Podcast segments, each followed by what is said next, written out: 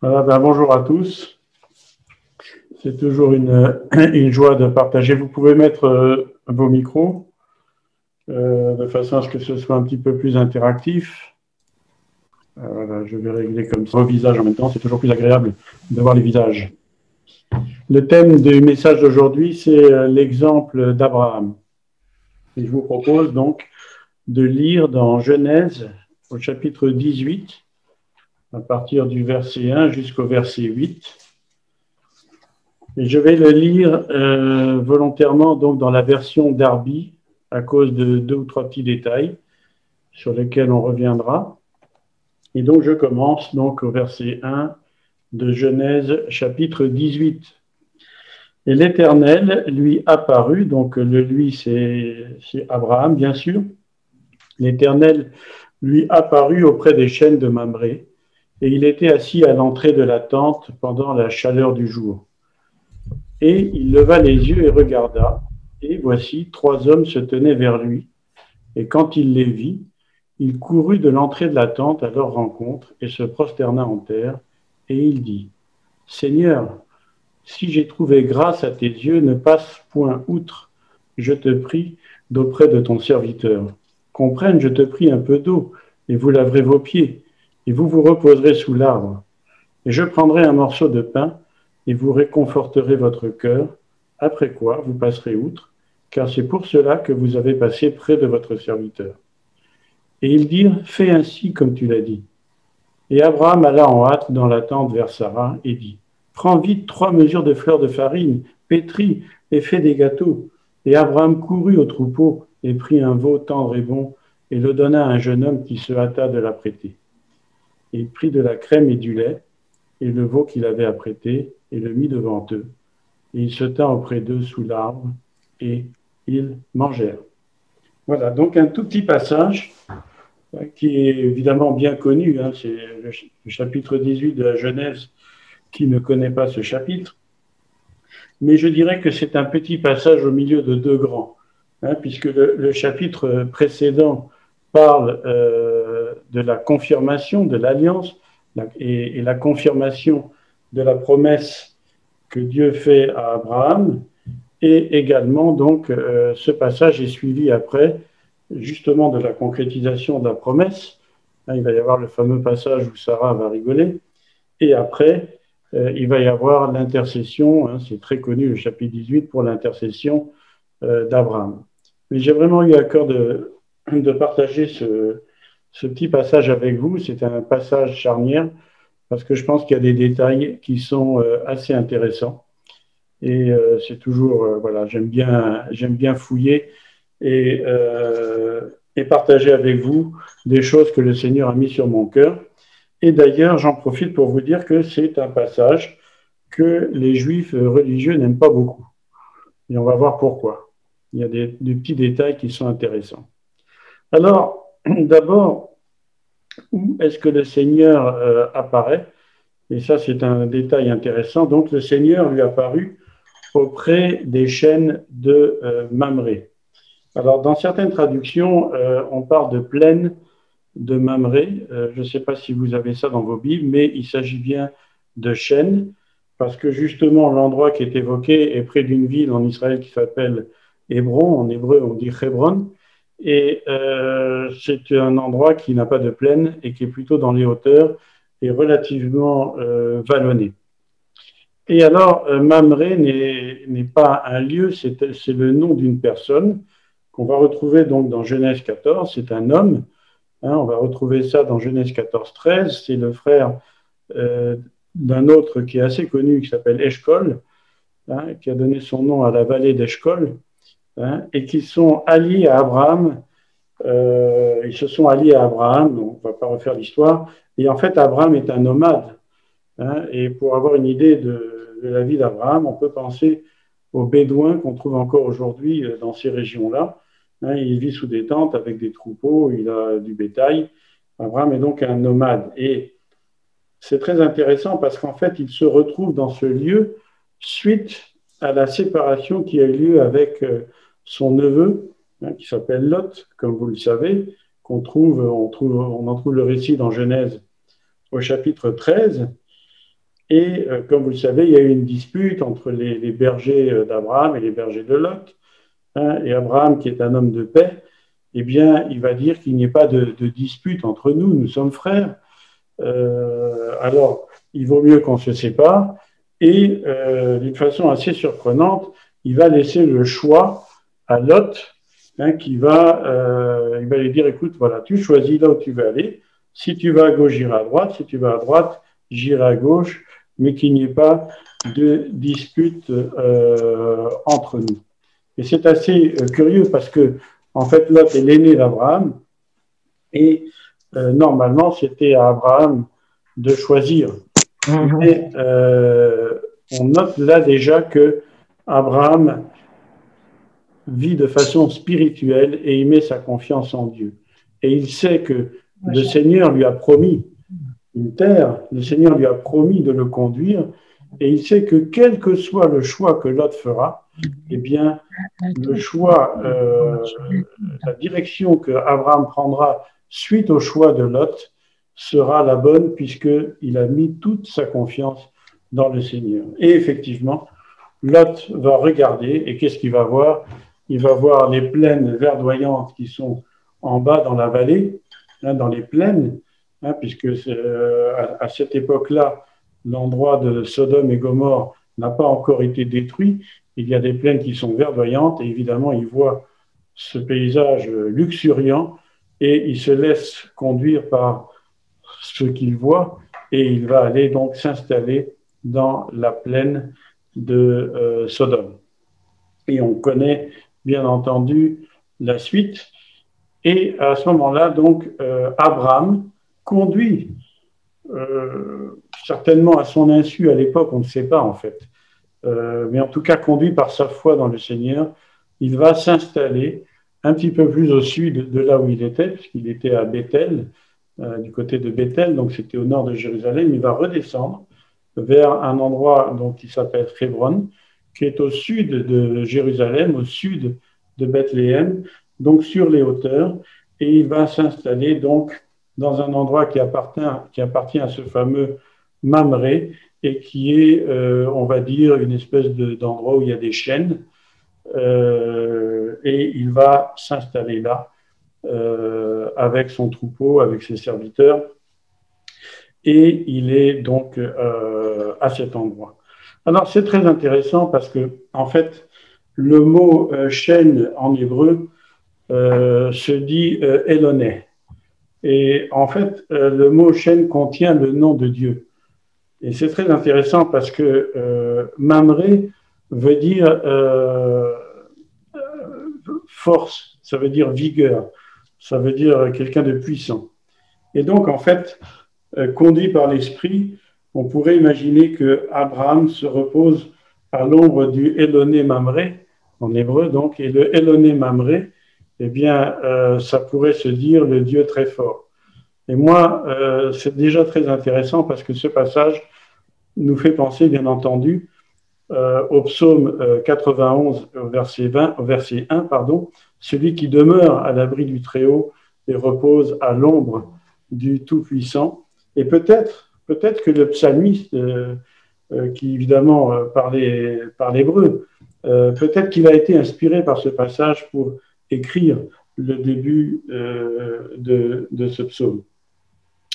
Et donc, on voit bien ici qu'il y a des, comme des clins d'œil de la part du Seigneur dans l'Écriture, comme dirait Jacques Collant, il y a des codes, et c'est toujours très intéressant d'approfondir. Lot a été attiré par ce qu'il voyait, et Abraham a suivi par confiance, par la foi. Il a été conduit par l'Esprit et il s'est installé à l'ombre du Tout-Puissant. Et alors, euh, l'autre question maintenant, c'est évidemment à quel moment se produit euh, ce passage qu'on lit et qu'on va essayer d'étudier ensemble? Eh bien, il faut savoir évidemment que euh, c'est le début du chapitre 18, mais que, comme vous le savez, la, division des Écritures en chapitres et en versets n'a été faite qu'au XVIe siècle, par un Français d'ailleurs, et en fait, le verset 1 évoque la suite d'un événement. Parce que justement, dans la version, et c'est pour ça que j'ai choisi la version, euh, euh, par exemple, de Darby, il y a le et. Hein, et, comme c'est écrit, et l'Éternel lui apparut auprès des chaînes de Mamré. Donc, ça évoque une suite. Et en fait, dans le chapitre précédent, le Seigneur va confirmer sa promesse. Hein, il va parler de, de la descendance d'Abraham, il va même, on va même évoquer le nom de Isaac, et il va sceller son alliance, et Abraham va obéir en euh, scellant l'alliance et en se faisant donc en faisant circoncire d'abord ben, toute sa famille, tout son, tous les, toutes les personnes, enfin les hommes évidemment qui étaient euh, avec lui, et lui-même euh, va se faire circoncire. Il va circoncire même son premier fils, euh, Ismaël, hein, qui à cette époque-là a 13 ans. Hein. et donc, euh, voilà, donc en, fait, Abraham vient d'être circoncis et on suppose que euh, le début du chapitre 18, donc, est la suite, bien entendu, la suite logique du chapitre 17, bien entendu, mais aussi la suite temporelle, c'est-à-dire que de toute façon, c'est confirmé dans, dans la suite des Écritures, il n'a pas dû s'écouler beaucoup de temps entre le moment où euh, Abraham s'est fait circoncire et ce moment où euh, l'Éternel apparaît à Abraham quand il est sous, les chaînes euh, de Mamré. Et en fait, la question maintenant qu'on pourrait se poser, c'est pourquoi l'Éternel apparaît et, et, quelles sont en fait ces circonstances Hein, et donc, c'est assez intéressant parce que l'attitude d'Abraham va être absolument euh, déterminante euh, dans ce passage, bien entendu, et pour la suite. Il était assis à l'entrée de la tente pendant la chaleur du jour. Alors, c'est encore des petits détails, mais moi j'aime bien les petits détails. En cette période, hein, de la journée. Hein, on parlait tout à l'heure avec, euh, avec notre ami euh. Euh, il fait chaud, il fait très chaud. Et dans les pays chauds, comme vous le savez, et certains d'entre nous le savent très bien, ceux qui vivent en Afrique, eh bien, quand il fait très chaud pendant la journée, qu'est-ce qu'on fait normalement hein, Qu'est-ce qu'on fait normalement quand il fait très chaud pendant la journée? Ben, La sieste. Voilà, en général, on fait, on fait la sieste. Mais justement, c'est ça qui est assez intéressant. Abraham ne fait pas la sieste et il est assis à l'entrée de la tente. Et moi, personnellement, ça me parle parce que je pense qu'Abraham avait une attitude de veille. Et en plus, il était probablement encore en convalescence euh, suite à la circoncision. Et euh, ça me parle. Il est vraiment en attitude de veille. Il ne fait peut-être pas ce que d'autres euh, auraient fait s'ils étaient dans la même situation. Il attend quelque chose, il est dans l'attente. Et qu'est-ce qu'il fait? Il va lever les yeux. Et ça aussi, je trouve ça absolument intéressant. Il lève les yeux et il regarde. Et là, il voit. Et qu'est-ce qu'il va voir Évidemment, il va voir trois hommes, trois hommes qui apparaissent de nulle part et qui se tiennent près de lui. Alors, près de lui, je suppose que c'est quand même à plusieurs mètres parce qu'il dit que quand il les voit, il court de l'entrée de la tente à leur rencontre et, chose très importante, il se prosterne en terre. Et donc, grâce au fait qu'il ne fait pas la sieste, qu'il ne dort pas, qu'il n'est pas à l'intérieur de sa tente, alors qu'il fait très chaud, mais qu'il est à l'extérieur, il attend, il ne se conforme pas à l'usage. Et il va justement voir les hommes. Hein, s'il avait, fait la, sieste, les hommes seraient passés, il les aurait pas vus et les hommes auraient continué leur chemin. Mais là, justement, comme il était à l'entrée de la tente, il les voit. Et non seulement il les voit, mais il va les reconnaître. Et ça, c'est intéressant. Il va voir ces trois hommes et il va les reconnaître parce que justement, il va faire preuve de discernement. Et moi, ça me parle aussi parce que combien de fois Peut-être qu'une autre personne qu'Abraham aurait vu ces trois hommes, bah, il aurait dit, bah, tiens, il y a trois étrangers qui passent, euh, bonjour, au revoir, passez votre chemin, merci. Mais non, il va les reconnaître, il va avoir du discernement. Il va reconnaître que ces hommes sont le Seigneur. Et comment on le voit? Parce qu'il se prosterne. Il va à leur rencontre et il se prosterne en terre. Également, le fait de voir trois hommes, c'est une allusion intéressante à la Trinité. Et c'est pour ça que, justement, comme je le disais tout à l'heure en début du message, euh, les, juifs religieux n'aiment pas tellement ce passage-là parce qu'ils sont un petit peu dans l'inconfort. Hein, puisque si vous regardez bien, Abraham s'adresse à ces personnes au singulier, puis au pluriel. Euh, il y a réellement une forme euh, d'ambiguïté. Il y en a même qui disent évidemment que c'est une formule de politesse, et c'est vrai qu'à cette époque-là, dans l'Orient, on avait l'habitude d'exercer l'hospitalité, et c'est vrai, mais il se prosterne en terre. Et le mot prosterner, justement, euh, j'ai vérifié justement, encore une fois, avec l'hébreu, euh, c'est un mot qui, est, qui a les mêmes racines que adorer, ou alors on peut dire que adorer a les mêmes racines que se prosterner. Ce sont vraiment des mots euh, d'un même groupe. Donc c'est vraiment faire une marque de révérence, de déférence par rapport au Seigneur, par rapport à une personne extrêmement importante. Et c'est intéressant aussi de, de constater que puisqu'il discerne que c'est Dieu, que c'est le, c'est bien écrit par la suite, c'est bien le Seigneur qui apparaît, hein, qui prend une forme humaine et qui apparaît euh, aux yeux d'Abraham. Mais comme il est dans l'alliance, il est entré dans l'alliance par la circoncision. Il a obéi au Seigneur. Et donc, au lieu de se cacher de Dieu comme l'a fait Adam, il va courir au devant et il va l'inviter. Et ça aussi, je trouve que c'est un détail intéressant parce que ça nous montre notre attitude quand nous sommes en, obéissance, quand nous sommes dans l'alliance avec Dieu. Eh bien, quand nous discernons la personne de Dieu, quand nous, quand nous discernons la présence de Dieu, nous allons au devant. Mais quand notre conscience, euh, parce que par moments, évidemment, il nous arrive euh, hein, d'avoir des comportements euh, pas vraiment terribles, eh bien, en général, on a tendance à, à se cacher. Donc, Abraham a reconnu que c'est le Seigneur, il se prosterne devant lui et il va dire, Seigneur, si je trouve grâce à tes yeux, si mm. ne passe pas ton chemin, mais viens auprès de ton serviteur. Il invite le Seigneur.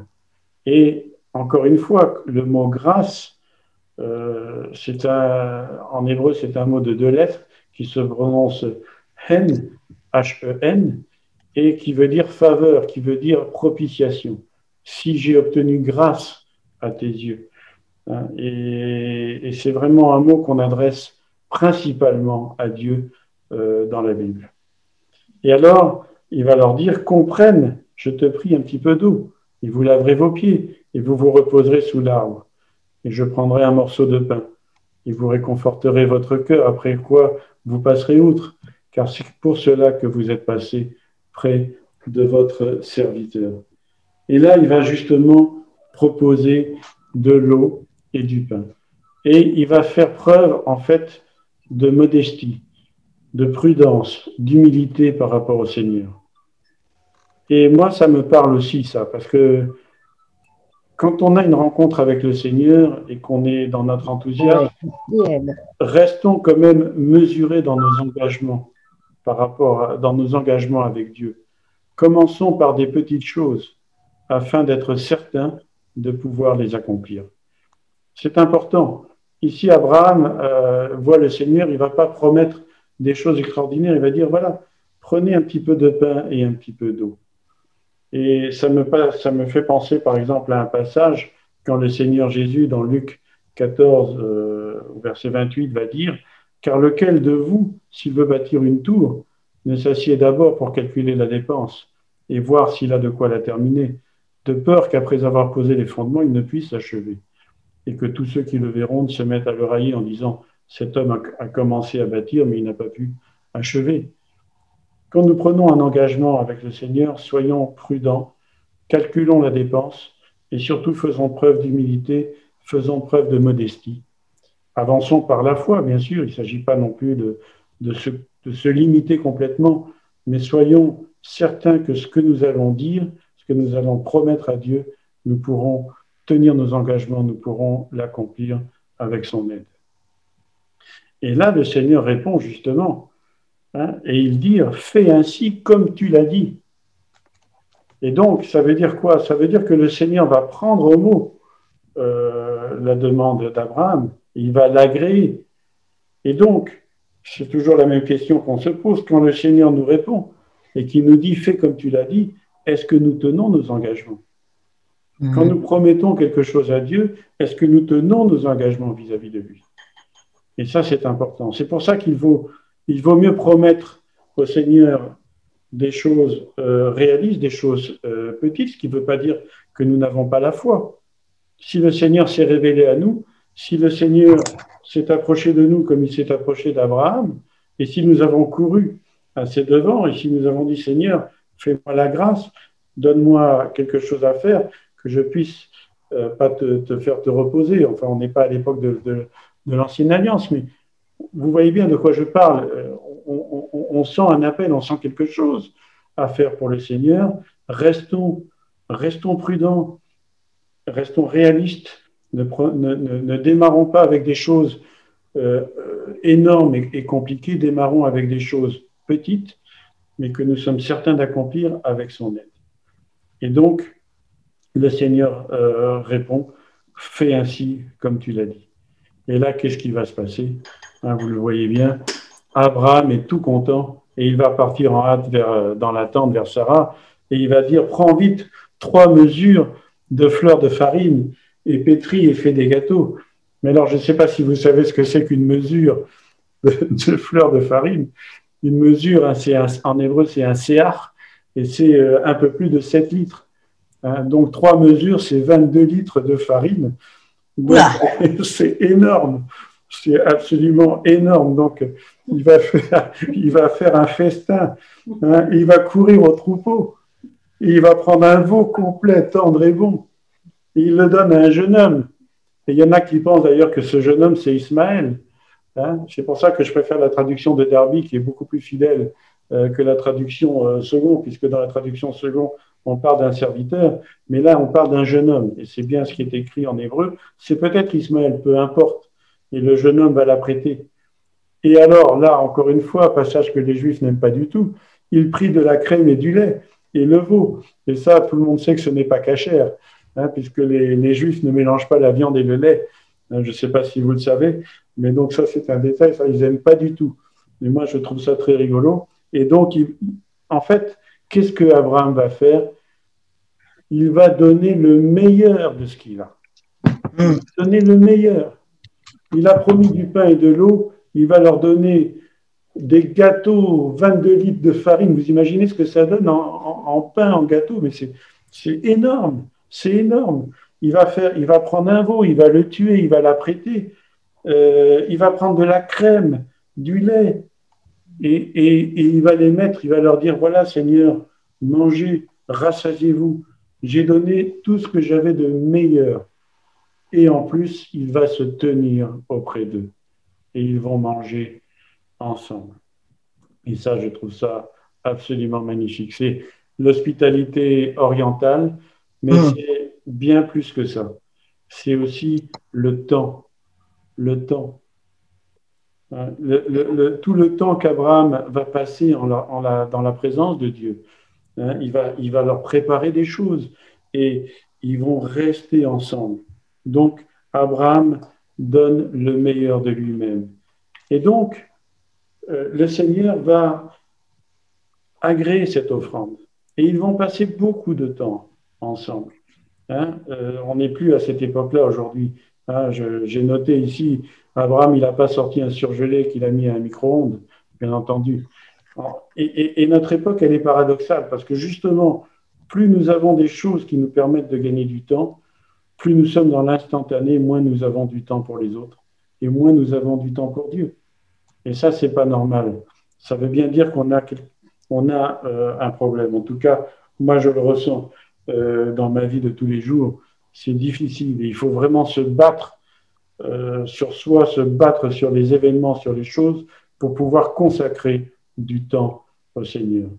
Mais ici, le Seigneur est passé et Abraham lui a donné tout ce qu'il pouvait. Du pain, enfin des gâteaux, de la farine, enfin préparé, son veau tendre et gras, du, de la crème, du lait. Et à l'époque, je peux vous dire que la crème et le lait, c'était vraiment des aliments de, grand luxe. Hein. c'était vraiment ce qu'il y avait de meilleur. Et donc, Abraham passe du temps avec le Seigneur. Et à ce moment-là, qu'est-ce qui va se passer? Eh bien, le Seigneur va confirmer sa promesse.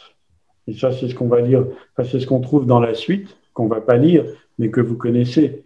Hein. Il va confirmer sa promesse il va dire, je reviendrai l'année prochaine, et l'année prochaine, quand je repasserai, Sarah aura un fils.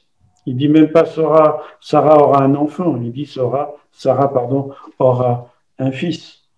Et euh, au chapitre 17, quand euh, le Seigneur avait promis à Abraham qu'il aurait un fils, Abraham avait ri en lui-même. On trouve ça dans Genèse 17, 17. Mais cette fois, ce n'est plus Abraham qui va rire, mais c'est Sarah qui va rire. Et ça aussi, c'est un détail très intéressant, parce que finalement, qu'est-ce que ça, peut, ça prouve? Ça prouve que Sarah n'avait pas l'air d'être au courant de la promesse, puisqu'elle a été surprise, elle a ri. En général, on rit quand on est surpris. Et donc, si elle a été surprise, ça veut dire qu'elle n'était pas au courant.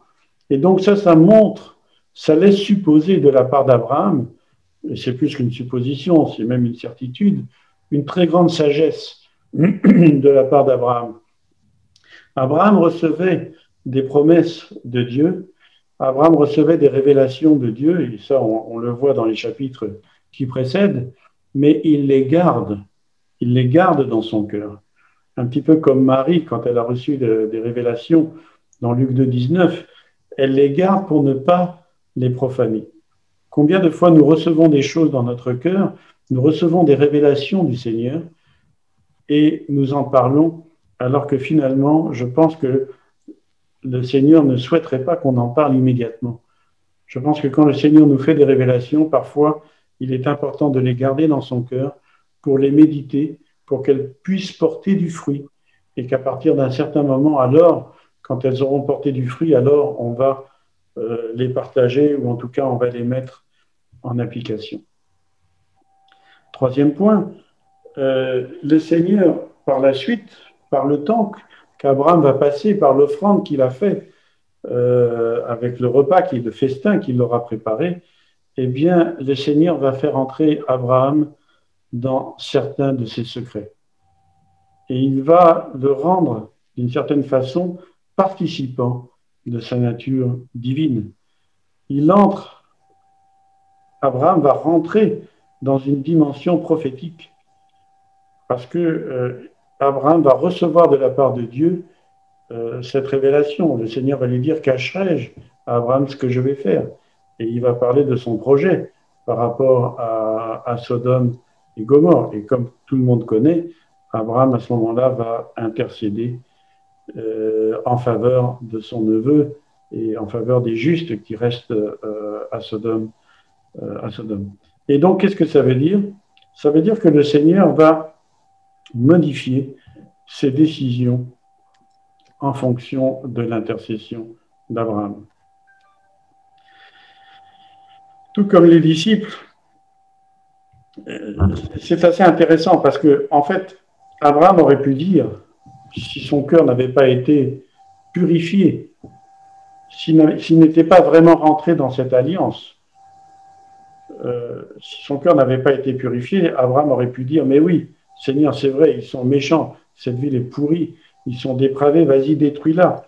Hein, détruis-les tous, ils l'ont bien mérité, même mon neveu, hein, qui n'a même rien compris à la première leçon, Hein, parce que, comme vous le savez, il avait déjà été attaqué à, Sodome, il avait été enlevé et Abraham était parti euh, à sa recherche et l'avait ramené.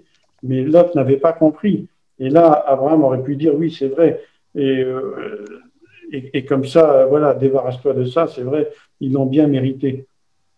Mais non, euh, c'est aussi le même, ce même genre d'esprit qui peut animer les disciples quand les disciples, forts de la présence du Seigneur à leur côté, avaient dit, quand ils avaient été refusés d'entrer dans une, dans une petite ville de Samarie, ils avaient dit, Seigneur, veux-tu que nous commandions que le feu du ciel descende et les consume? Et Jésus les avait réprimandés en disant, mais vous ne savez pas de quel esprit vous êtes animés. Interrogeons-nous sur l'état de notre cœur s'il n'y a pas de révélation. Si l'état du cœur, l'état de cœur d'Abraham n'avait pas été celui qu'il est, je suis à peu près certain que le Seigneur ne lui aurait pas révélé ses intentions. Mais si le Seigneur a révélé ses intentions, c'est que justement il savait qu'Abraham allait intercéder. Ayons un cœur ouvert, un cœur qui n'est pas de jugement, un cœur qui soit rempli de l'amour de Dieu, pour que quand nous recevons des révélations de la part du Seigneur, que nous soyons en mesure de les comprendre et d'intercéder, de façon à ce que justement la volonté de Dieu puisse s'accomplir. Dieu veut nous faire, nous rendre participants avec lui. Il veut vraiment, c'est un acte, je pense que quand Dieu nous révèle des choses, c'est un acte de confiance de sa part envers nous. C'est un acte d'amour infini. C'est aussi, comme on l'a dit à plusieurs reprises, le fait que Dieu euh, nous donne ce libre arbitre. Je, ne me lasse pas de le dire, c'est une forme d'abandon de la part de Dieu de sa souveraineté.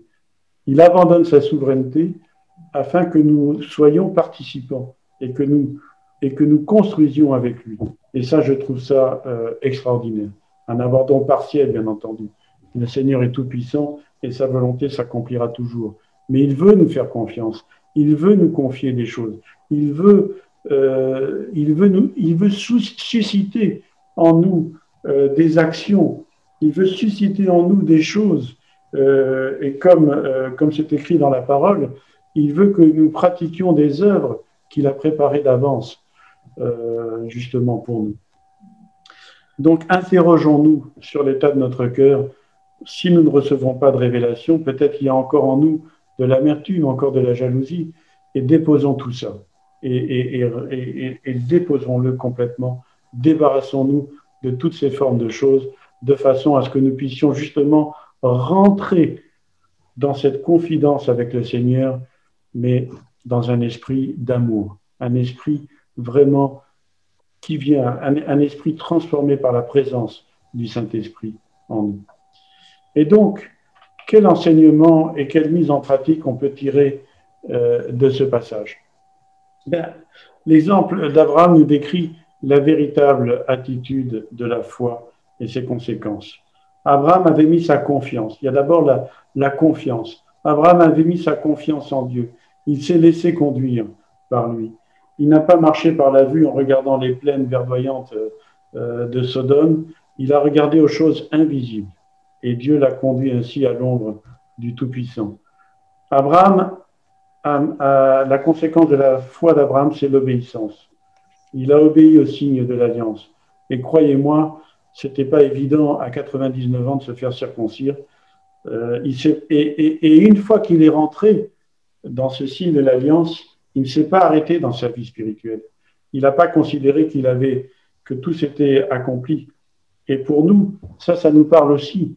Hein. Nous avons euh, été baptisés dans le Saint-Esprit, mais ce n'est pas un but à atteindre d'être baptisé dans le Saint-Esprit. Bien entendu, c'est fondamental, c'est important, mais ce n'est que le commencement ce n'est que le début. Et c'est justement le commencement d'une vie nouvelle, d'une transformation de gloire en gloire.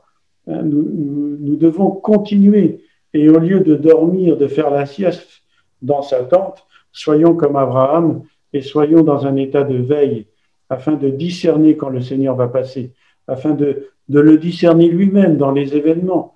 Reconnais-le dans toutes tes voies et il aplanira tes sentiers.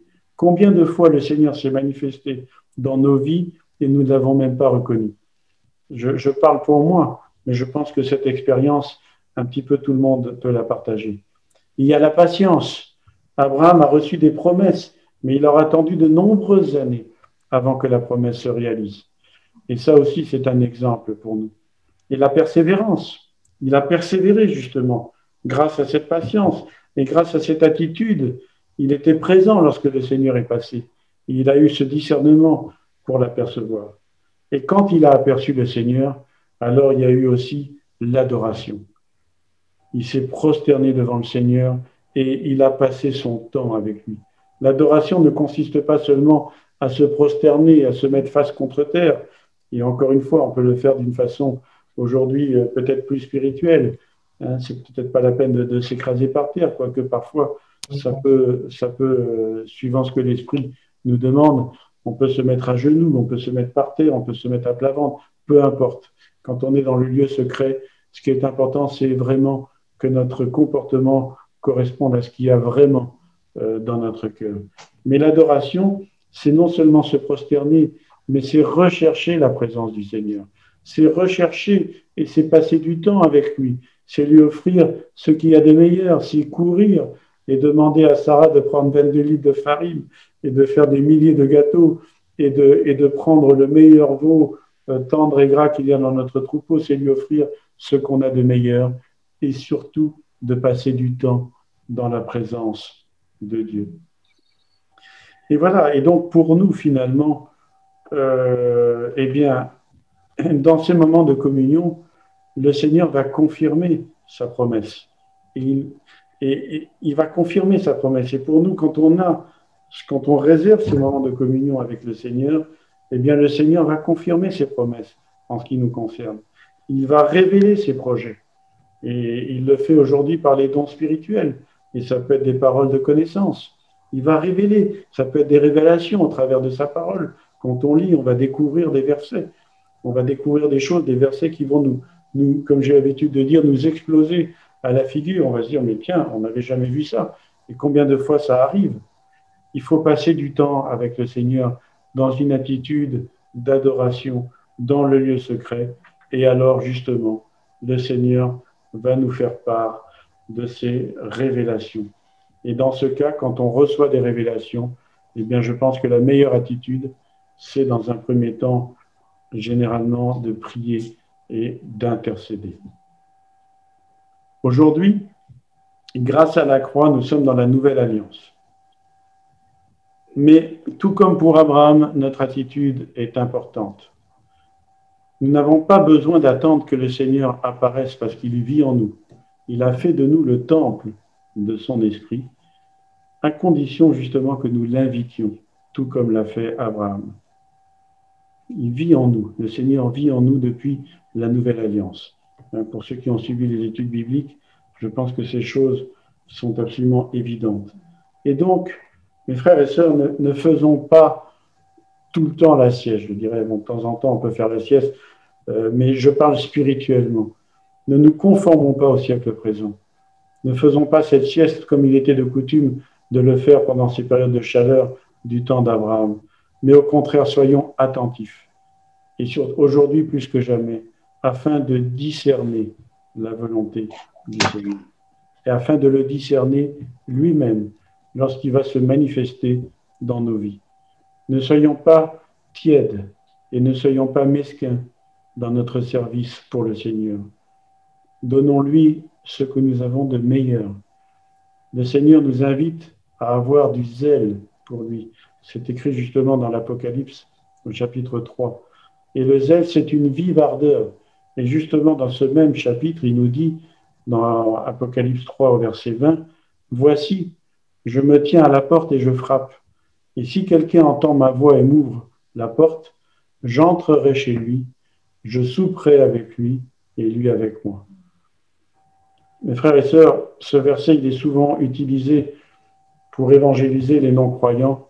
Et euh, je pense que, bon, peut-être que ça fonctionne, mais c'est, ce verset, en fait, est destiné si on regarde bien le contexte, il est destiné aux croyants, il est destiné à l'Église.